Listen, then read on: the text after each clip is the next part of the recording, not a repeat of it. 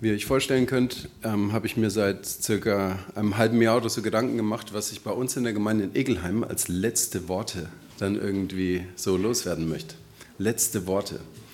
Und ich habe die und noch ein, zwei andere Predigten, glaube ich, hatte ich vom Thema her vorgeschlagen und ähm, also für den Gottesdienst jetzt hier.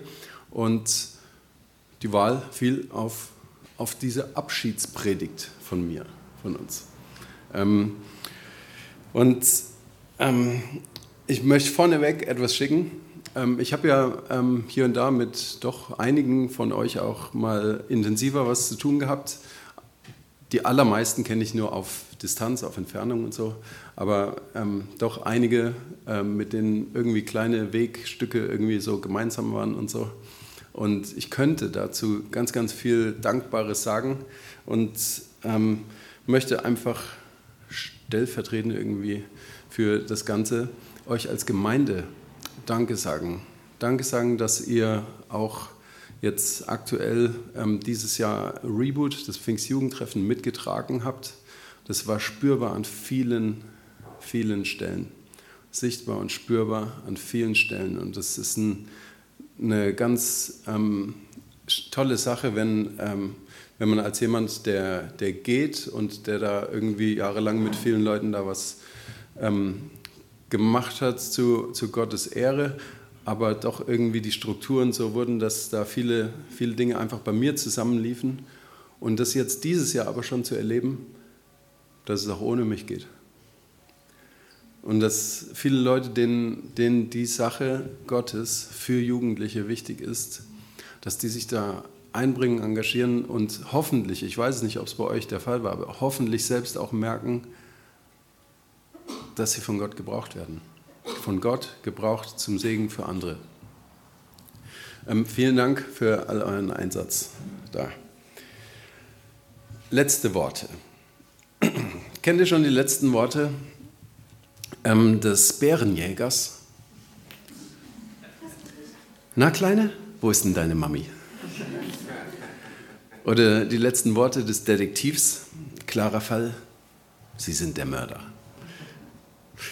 Die letzten Worte des Fahrlehrers, nun versuchen Sie es mal alleine. Und die letzten Worte der Weihnachtsgans, oh du Fröhliche.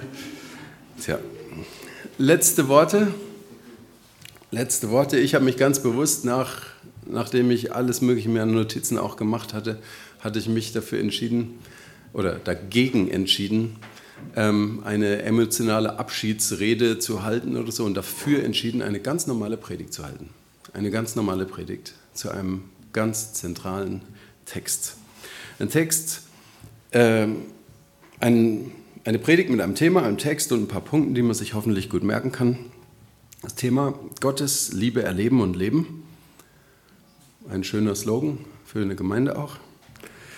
Ähm, der Predigtext Matthäus 22, Vers 37 bis 40 und die Punkte einfach mal fünf, gut zum Abzählen und hoffentlich gut zu merken. Ähm, Punkte für ein, für ein ganzes Leben. Sie sind einfach, aber sie haben es in sich.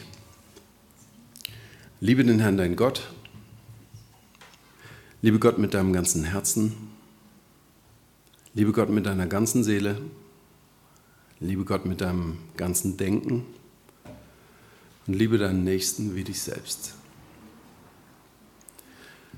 Ich finde, diese Punkte, die sollten jede christliche Gemeinde und auch das persönliche Leben von jedem Kind Gottes kennzeichnen.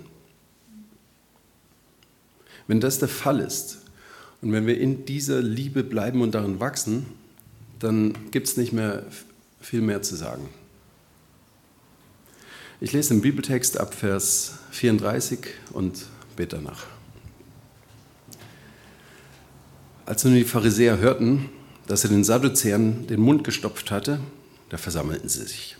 Und einer von ihnen, ein Gesetzesgelehrter, stellte ihm eine Frage, um ihn zu versuchen, und sprach, Meister, welches ist das größte Gebot im Gesetz? Und Jesus sprach zu ihm, Du sollst den Herrn, deinen Gott, lieben mit deinem ganzen Herzen und mit deiner ganzen Seele und mit deinem ganzen Denken. Das ist das erste und größte Gebot. Und das zweite ist ihm vergleichbar. Du sollst deinen Nächsten lieben wie dich selbst. An diesen zwei Geboten, da hängen das ganze Gesetz und die Propheten. Ich bete. Gott, du bist Liebe. Du liebst uns. Wir können dich zurücklieben. Wir dürfen uns selbst lieben. Und wir sollen jeden Menschen lieben. Das schaffen wir nicht alleine. Wir brauchen dich dazu. Bitte lass uns immer mehr erkennen, wie groß, wie weit, wie breit und wie tief deine Liebe ist. Und lass sie durch uns hindurchfließen. Sie darf uns Stück für Stück verändern. Danach sehnen wir uns auch. Deine Liebe soll durch uns hindurch für andere sichtbar werden. Sichtbar, hörbar und eben auch erlebbar. Wir stehen da alle noch irgendwie am Anfang, aber du führst uns weiter und du bleibst treu. Danke dafür. Mach uns bereit, auf dich zu hören und dir mit unserem ganzen Denken, Fühlen und Tun zu vertrauen. Das geht nur, wenn du uns mit deinem Geist der Wahrheit berührst und ansteckst. Inspiriere uns ganz neu in diesem guten Tag, den du gemacht hast. Das beten wir im Namen deines Sohnes Jesus Christus. Amen. Ein toller Text, oder? So einfach, aber so voll und so tief. Wenn niemand diese Geschichte protokolliert hätte, dann würde uns etwas ganz Entscheidendes fehlen. Klarheit, ein Fokus und ein Weitblick. Ohne diesen Bericht, da müssten wir selbst versuchen, folgende Fragen zu beantworten. Was ist wirklich wichtig im Leben? Und unsere Antworten, die wären sicher niemals so klar wie die von Jesus. Sie hätten garantiert einen anderen Fokus und sie würden vermutlich keinen Weitblick, sondern eher eine Engführung beinhalten. Die Antwort von Jesus ist klar, sie ist fokussiert und sie hat Weitblick. Ein paar einleitende Gedanken, damit wir verstehen, wie diese prägnanten Sätze von Jesus da zustande gekommen sind. Eigentlich hatten sich das die schlauen Leute von damals, die frommen Gruppen, die heiligen Führer, die hatten sich das ganz anders vorgestellt. Sie wollten Jesus endlich zu Fall bringen. Das war ihr Plan. Sie brauchten nur eine schlaue Frage. Eine schlaue Frage, auf die er nur dumm antworten konnte. Das war ihr Plan. Eine hinterlistige Falle, in die Jesus hineintappte. Sie hatten schon einiges versucht. Direkt zuvor der, dieser trostlose Versuch der Sadduzäer, die nicht an eine Auferstehung glaubten. Nach ihrem Denken, da musste Jesus falsch liegen, weil er immer wieder damit anfing. Oder davor die, die wirklich armselige Falle der Pharisäer, die ihn wegen so einer Steueraffäre drankriegen wollten. In der Tat sehr armselig. Oder die Frage nach seinem Urteil über die Ehebrecherin. Seine Antwort, kein Verdammen, sondern Vergebung und Umkehr. Revolutionär. Revolutionär, Jesus. Oder noch früher die immer wiederkehrenden Fragen, darf er das? Wer gibt ihm dazu das Recht? Und vor allem, woher hat er die Macht für all seinen Reden? Hm, vielleicht von Gott? Batsch. Nein, das darf nicht sein. Was erlauben? Gott steht doch hinter uns. Gott steht doch hinter uns. Wir sind die Führer seines Volkes. Ständig hinterfragt er uns und lässt uns wie Deppen dastehen. Ständig hinterfragt er uns. Dieser Jesus, der kann nicht von Gott kommen. Er muss ein Irrlehrer und ein Ketzer sein. Es geht nicht anders. Ja, wahrscheinlich sogar ist er ein Werkzeug des Teufels. Sonst würde er ja hinter uns stehen und sich uns nicht in den Weg stellen. Er würde uns nicht hinterfragen. Er würde uns nicht immer wieder kritisieren. So oder so ähnlich, da war die Stimmung bei den frommen Aufpassern.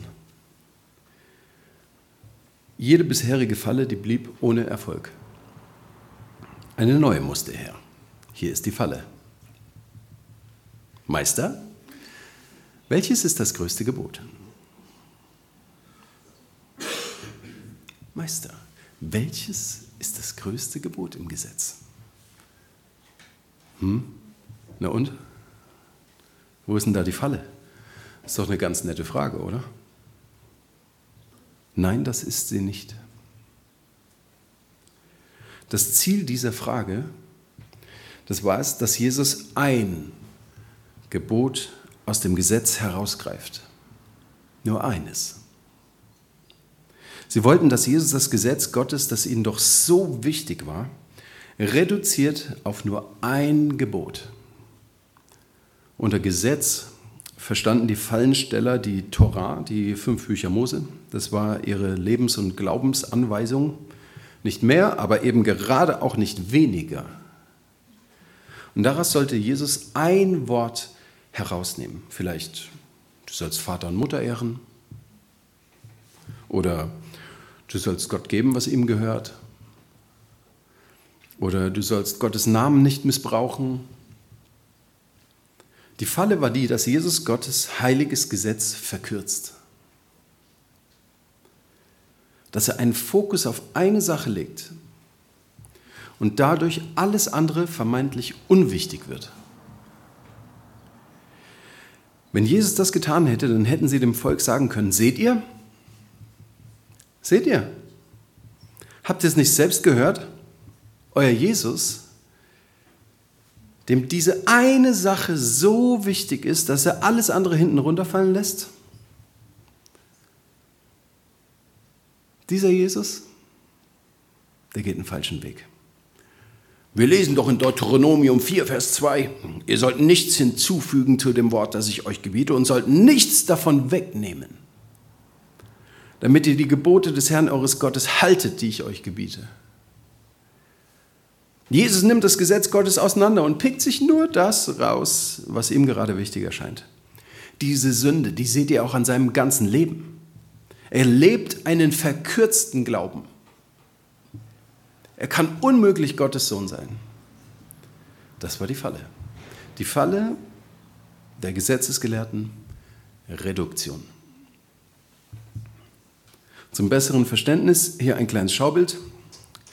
Sie wollten Jesus dazu bringen, dass er eine Sache herausgreift und damit alles andere abwertet und verkürzt. Den Rest in die Tonne kippt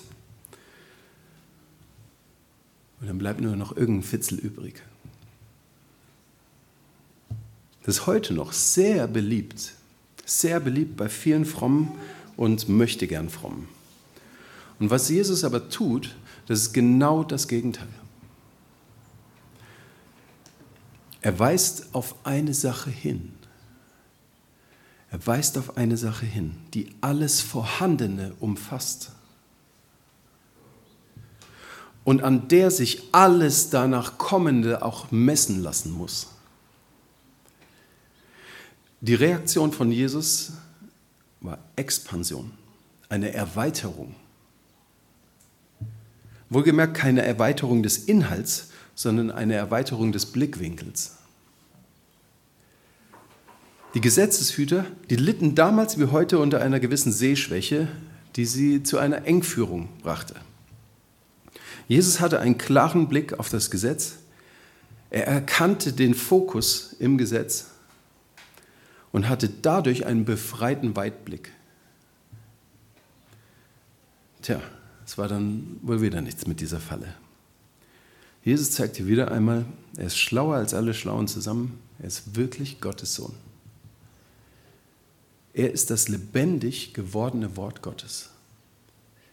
Und die Wahrheit wird immer siegen. ich hoffe, ihr steinigt mich jetzt nicht, aber ich möchte ganz bewusst an dieser Stelle auch mal ein Statement abgeben. Viele Gemeinden bei uns im Umfeld sind ja an so einer Schwelle irgendwie, wo Kulturveränderung stattfindet, wo man sich darüber Gedanken macht, wohin man sich entwickelt. Und ich sage euch etwas, ähm, folgende Dinge sollten nicht im Fokus stehen. Die Tradition, die Geschichte, die Erfahrungen, die Wünsche, diese Dinge dürfen nicht im Fokus stehen. Sie sind nicht unwichtig. Bitte hört mich da nicht falsch. Auch das, was ich jetzt weiter sage. Die Fragen sind nicht unwichtig, aber sie dürfen nicht im Fokus stehen.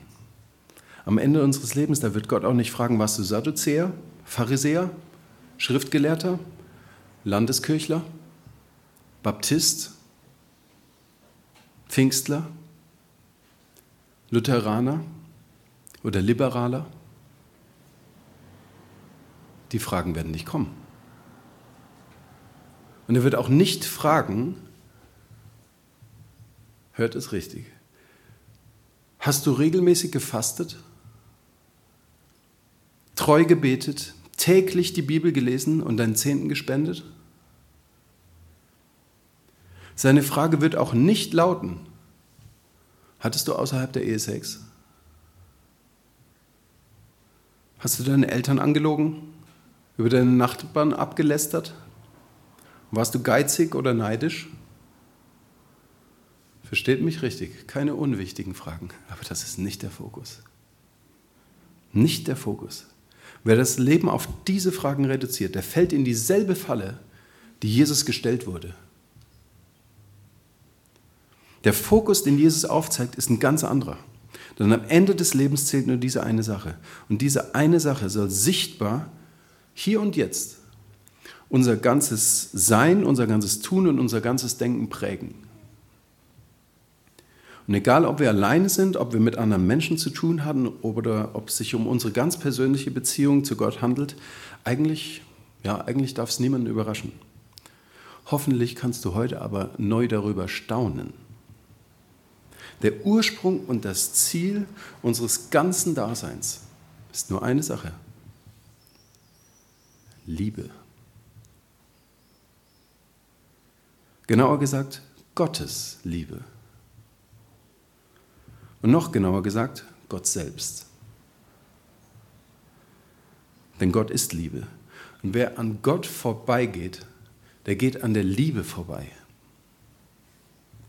Und wer eine Liebe erfindet, die nicht aus Gott kommt, der liebt eine Lüge. Und wer eine Lüge liebt, geht immer am Leben vorbei. Jesus ist das Leben, er ist die Wahrheit und in ihm sehen wir Gott, in ihm sehen wir Liebe. Das, worum es geht, worum es wirklich geht. Liebe den Herrn, deinen Gott. Worum es wirklich geht, startet hiermit. Liebe den Herrn.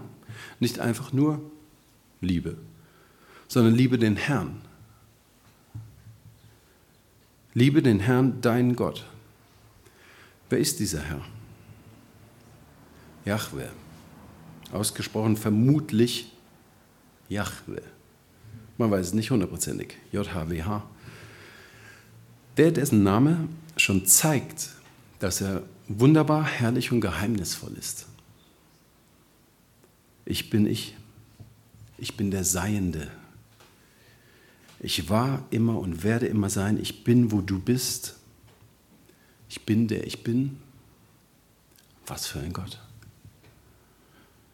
Er ist Liebe und damit in sich genug. Er ist in sich Beziehung, denn er ist drei und doch eins. Er hat Sinn in sich selbst. Er ist Ursprung, Zentrum und Ziel. Er könnte existieren, ohne dass etwas anderes existiert. Er ist ewig und daher auf nichts limitiert. Er ist unendlich kreative Schöpferkraft. Er ist der Allwissende, der einen Überblick hat. Der Gott der Ordnung, der das Universum geschaffen hat. Und weil er Liebe ist, liebt er ohne Ende. Verschwenderisch barmherzig. So ist nur der Herr mein Gott. Und dein Gott? Wenn Menschen sich selbst in den Mittelpunkt stellen, dann machen sie sich zu Gott. Wenn Gott uns in den Mittelpunkt stellt, dann sieht das ganz anders aus. Ein Bild und ein kleines Gedicht, das dich hoffentlich ebenso anspricht wie mich. Das Bild heißt, ähm, ist ein Keramikrelief, barmherzige Dreifaltigkeit. Ein Mensch im Mittelpunkt. Nicht stark und gesund, sondern schwach, krank, entmutigt, traurig, müde, lebensmüde vielleicht. Erbärmliche Gestalt. Der Mensch im Mittelpunkt. Der Mensch im Mittelpunkt göttlicher Zuwendung. Bin ich es? Kann und will ich es sein? Schwäche wahrnehmen? Zulassen, annehmen? Mich fallen lassen? Nichts mehr tun, nur noch sein? Du bist da, Schöpfer Gott und Vater. Du neigst dich liebevoll herab. Dein Gesicht ist mir ganz nahe. Ich spüre deinen Atem. Du greifst mir unter die Arme. Du bist da, Gottes Sohn und Menschensohn, Jesus Christus. Tief beugst du dich, umfängst mich ganz unten, trägst mich in der Tiefe. Du bist da, Heiliger Geist, Kraft aus der Höhe. Du tröstest mich, belebst mich, erfüllst mich, du Atem Gottes. Barmherzige Dreieinigkeit, heilende Hingabe, bergende Liebe. Dir überlasse ich mich. Berge mich in dir. Lebe durch dich, heute, alle Zeit, in Ewigkeit. So ist der Herr mein Gott. Er liebt. Er richtet seine Liebe auf dich und mich aus. Mit seinem ganzen Herzen, mit seiner ganzen Seele und mit seinem ganzen Denken. Er liebt uns. Er liebt dich. Er liebt mich. Seinem ganzen Sein, voller Hingabe und mit all seinem Verstand. Und gerade weil er mich so liebt, kann und will ich gar nicht anders, als ihn immer mehr zurückzulieben. Mit allem, was ich bin. Liebe Gott mit deinem ganzen Herzen. Ja, das möchte ich. Ich möchte Gott mit meinem Herzen immer mehr lieben. Das Herz beschreibt mein ganzes inneres Sein. Es ist die Schaltzentrale für mein, für mein Leben im Hinblick auf meine Beziehungen. Das, worum sich im Leben fast alles dreht. Beziehungen. An dieser Stelle geht es also um die Fragen, mit wem und für wen lebe ich? Liebe Gott mit deiner ganzen Seele. Ja, das möchte ich. Ich möchte Gott mit meiner ganzen Seele immer mehr lieben. Seele ist in der Bibel ein sehr umfassender Begriff. Er wird an dieser Stelle häufig auch mit Hingabe übersetzt. Letztlich geht es hier darum, was ich mit meinem Leben anfange. Welche Aufgaben ich wahrnehme, welche Rollen ich ausfülle, auf was ich meine Zeit, meine Kraft und meine Gaben verwende. Es geht also um die Frage, was tue ich? Liebe Gott mit deinem ganzen Denken. Ja, auch das möchte ich. Ich möchte Gott mit meinem ganzen Denken immer mehr lieben. Das Denken oder der Verstand ist der Ort, wo Ordnungen, Pläne und Ideen entstehen. In meinem Denken, da sollen gute Regeln und Gesetze tief verankert sein, die dem Leben dienen. Dort entscheidet sich Sinn und Richtung in meinem Leben. Die Frage hier lautet also, wofür lebe ich? Und wenn ich Gott mit meinem ganzen Herzen, meiner Seele und meinem Denken lieben möchte, dann heißt es, dass ich meine Beziehungen, meinen Einsatz und meine Ziele von ihm ausrichten lasse. Seine umfassende Liebe, die soll mich immer mehr hin zu dem formen, wie er möchte, dass ich mich selbst und andere liebe. Damit liebe ich Gott. Liebe deinen Nächsten wie dich selbst. Das möchte ich auch. Ich möchte meinen Nächsten lieben wie mich selbst. Immer mehr. So wie Gott mich liebt, möchte ich mich selbst lieben und genauso jeden anderen. Hm. wie kann das funktionieren? Alles startet bei Gott. Dem Gott, der liebt, der alles kann und der alles gut geplant hat. So wie er ist, möchte er, dass ich es alleine und wir es gemeinsam widerspiegeln. Er liebt uns, wie wir sind, und seine Liebe, die wird uns verändern. Erleben und leben. Veränderung durch Liebe, ohne den Anspruch auf Vollkommenheit. Denn vollkommene Liebe, die ist natürlich nur in Gott selbst. Er liebt mich. Seine Hingabe, seine Entscheidung für mich, sein selbstloser Einsatz, um mich zu gewinnen. Er gab alles für mich. Das macht meinen Wert aus, nichts anderes. Seine Liebe für mich mit seinem ganzen Herzen darin, da, darin darf und darin soll ich entdecken, dass seine Liebe mich wertvoll macht und zwar voll wertvoll. Nicht nur ein wenig. Und dieser Wert ist vollkommen unabhängig von meinen Beziehungen, meinem Einsatz und meinen Lebenszielen. Mein Wert ist unabhängig davon. Zuallererst und absolut umfassend gilt, ich bin von Gott geliebt. Das ist mein Wert. So wie der Wert eines Gemäldes davon abhängig ist, wer der Künstler ist und welchen Preis jemand bereit ist dafür zu bezahlen. Du und ich, wir sind Meisterwerke, Gott ist unser Künstler, Jesus hat den höchsten Preis bezahlt. Durch seine Liebe sind wir unendlich wertvoll. Diese Liebe, die macht stabil und die macht auch belastbar. Und diese Liebe, die macht mich für den anderen frei. Sie befähigt mich dazu, den anderen auch mit Gottes Augen zu sehen. Mit den Augen der Liebe. Und das, das kommt nicht aus mir. Meine Liebe, die hat immer Grenzen, Gottes Liebe nicht. Deshalb möchte seine Liebe mich auch dahingehend verändern, dass ich für den Blick der Liebe nicht einmal Sympathie brauche. Beim einen oder anderen ist sie da, bei einem anderen empfinde ich wenig oder gar keine Sympathie. Für Gott ist das egal. Denn seine Liebe ist eine Entscheidung. Liebe ist eine Entscheidung. Die Entscheidung zu lieben. Unabhängig vom Gegenüber. Gottes Liebe will mir zeigen, mit wem und für wen ich leben soll. Mit wem ich Zeit verbringe. Mit wem ich unterwegs bin. Wem ich diene wen ich anleite, wen ich tröste, für wen ich mich einsetze, eben wen ich liebe. Er begabt mich.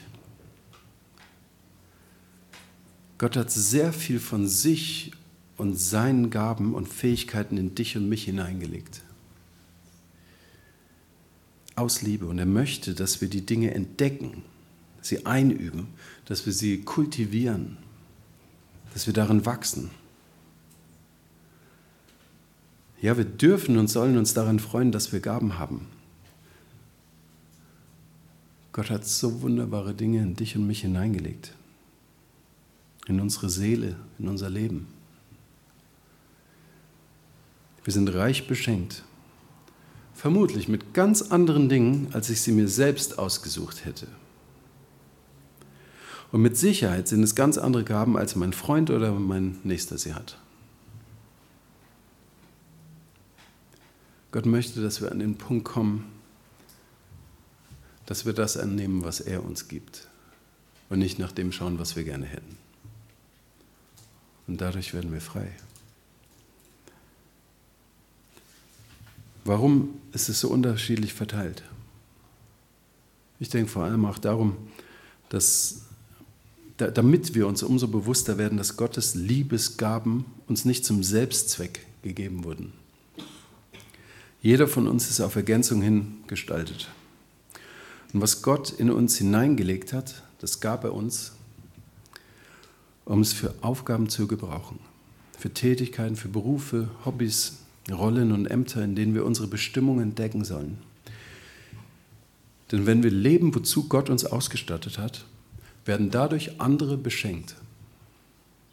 Und wir merken dankbar, dass wir am richtigen Platz sind. Wir dürfen und sollen Teil von Gottes Handeln in dieser Welt sein. Diesem Handeln des kreativen Schöpfergottes der sich unermüdlich und voller Hingabe einsetzt, der Dinge schafft und Probleme löst, der Neues wagt und Altes auffrischt. Gottes Liebe will mir zeigen, was ich tun soll. Und sie gibt mir dazu die nötige Begabung und den Mut zur Hingabe und Ausdauer. Und das alles gepaart mit einer befreienden Gelassenheit angesichts meiner Grenzen. Er gibt mir Sinn und Ziel. Seine Liebesordnungen, die schaffen den Raum für ein gutes Leben. Ein Leben, in dem ich mich frei, gesund und geborgen entwickeln kann. Seine Pläne für mich, die sind kein Geheimnis mehr, wenn ich mit ihm gemeinsam denke. Er führt mich auf rechter Straße um seines Namens willen. Ich bete darum, dass Gott mir seine Gesetze und seine Ziele ganz sanft und liebevoll und sehr klar in den Verstand legt, damit ich verstehe und mich daran halte, eben weil er mich liebt und ich ihm mit all meinem Denken vertrauen will. So kann nicht nur ich selbst, sondern auch jeder um mich herum sich frei und gesund entwickeln. Eingebettet in Gottes Liebe und seine Ordnung. Und worauf ich Einfluss nehmen kann, um mich herum, dann möchte ich es auch tun. Das gilt vor allem natürlich für mich, meinen Partner, meine Kinder, aber auch auf der Arbeit oder in der Gemeinde. Gottes gute Regeln ordnen liebevolle Beziehungen. In jedem Lebensbereich, da dürfen und sollen wir uns an Gottes gesetzten Linien orientieren. Sie sind die Richtschnur und unsere Korrektur, wie Leitplanken auf einer Straße, die helfen, dass man auf der Spur bleibt und dass man am Ziel ankommt. Gottes Ruhe stiftende Grenzen die schaffen diese Atmosphäre der Freiheit. Warum? Weil sie uns schützen. Hier und jetzt und für immer. Und so können wir miteinander unterwegs sein. So können wir miteinander in eine Richtung schauen. Jeder an seinem Platz, jeder mit anderen Aufgaben, jeder mit anderen Menschen und doch gemeinsam. Geliebt von Gott kann ich andere lieben wie mich selbst. Und so liebe ich wieder Gott. Das ist alles, worum es geht.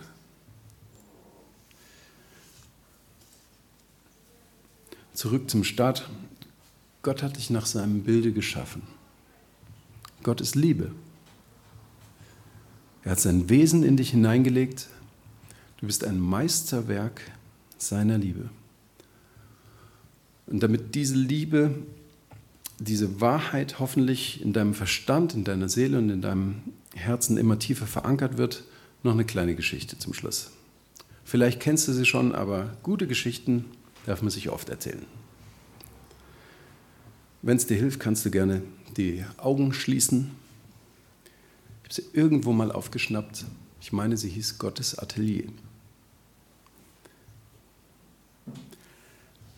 Wieder einmal saß Gott in seinem Atelier und kreierte einen neuen Menschen. Die Engel waren schon ganz aufgeregt. Wie wird dieser wohl aussehen? Einzelne sagten aber auch, irgendwann müssen Gott doch die Ideen ausgehen. Ein paar der Engel, die waren so neugierig, dass sie ganz unauffällig versuchten, durch den leicht geöffneten Türspalt zu blinzeln. Da saß der große Meister, der große Meister in seiner Werkstatt und überlegte, plante, gestaltete. Er nahm sich viel Zeit. Schließlich sollte es ein wahrhaft herrliches Unikat werden. Ab und zu stockte Gott jedoch. Er hielt inne und grübelte. Da fehlt noch etwas. Wie kann ich ihm nur echte Würde, meine Liebe geben? An diesem Punkt, da war es immer dasselbe. Gott lehnte sich in seinem Kreativstuhl etwas zurück, drehte diesen in Richtung Spiegel und dann, ja, dann hatte er wieder eine neue Idee. Er strahlte übers ganze Gesicht, weil er wusste, dass sein Werk nun unverkennbar genial und schön sein würde. Als er schließlich fertig war, öffnete er die Tür und präsentierte froh und stolz den neuen Menschen. Alle Engel waren sich einig. Herr, du hast dich wieder einmal selbst übertroffen. Ein Meisterwerk deiner Liebe. Liebe den Herrn, deinen Gott. Liebe Gott mit deinem ganzen Herzen. Liebe Gott mit deiner ganzen Seele. Liebe Gott mit deinem ganzen Denken. Und liebe deinen Nächsten wie dich selbst. Ich bete.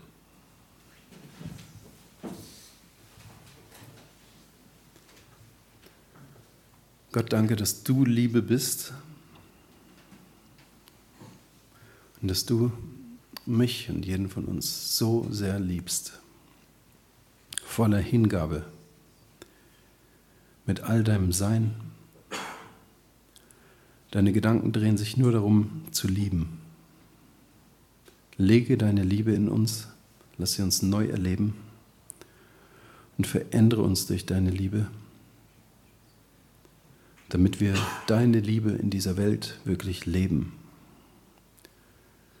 Wir wollen selbst immer mehr lernen zu lieben.